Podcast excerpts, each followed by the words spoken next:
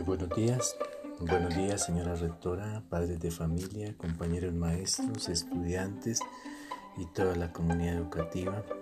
Muy buenos días en el Señor, bendecidos por el Señor.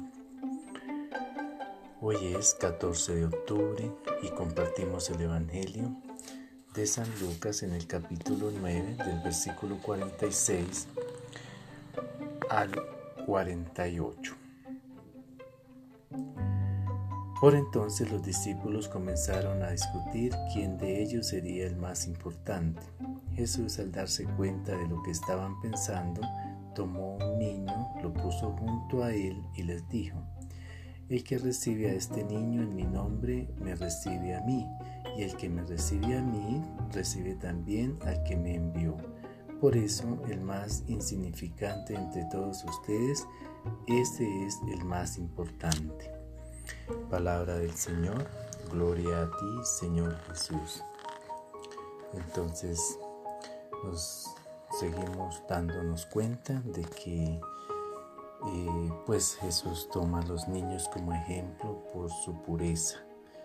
Entonces para uno entrar al reino de Dios pues debe ser puro, completamente sin pecado, sin mancha, es decir, estar en completo pues como en completa confesión con Dios, para que asimismo pues Dios lo tenga uno dentro de la lista de los que van a entrar a vivir con Él, pues digámoslo así.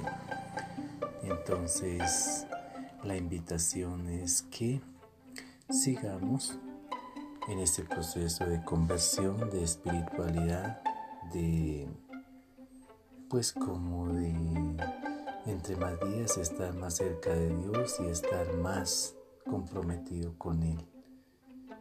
Para sí mismo, pues uno, eh, pues estar en la gracia de Él.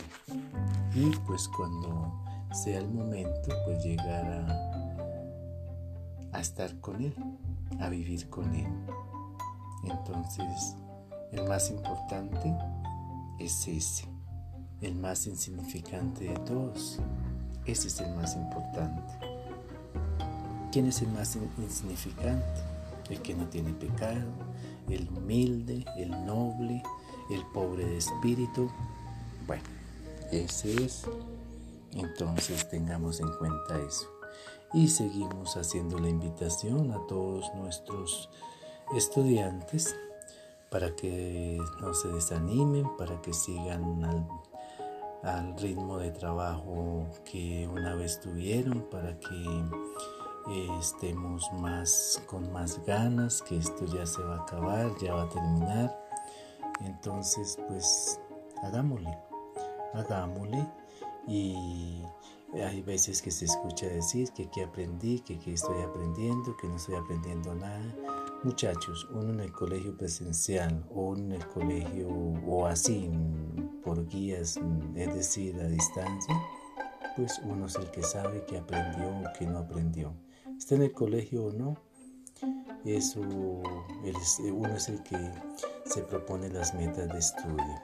Uno es el que dice quiero aprender o no quiero aprender. Bueno, entonces eh, para que tengamos en cuenta eso y sigamos adelante. Ya nos falta poco, queda por ahí todavía el proceso de una guía, pero, pero eso es cortica y, y mucho ánimo, muchas ganas de seguir adelante. ¿Listo? Y no olvidemos nuestro compromiso espiritual.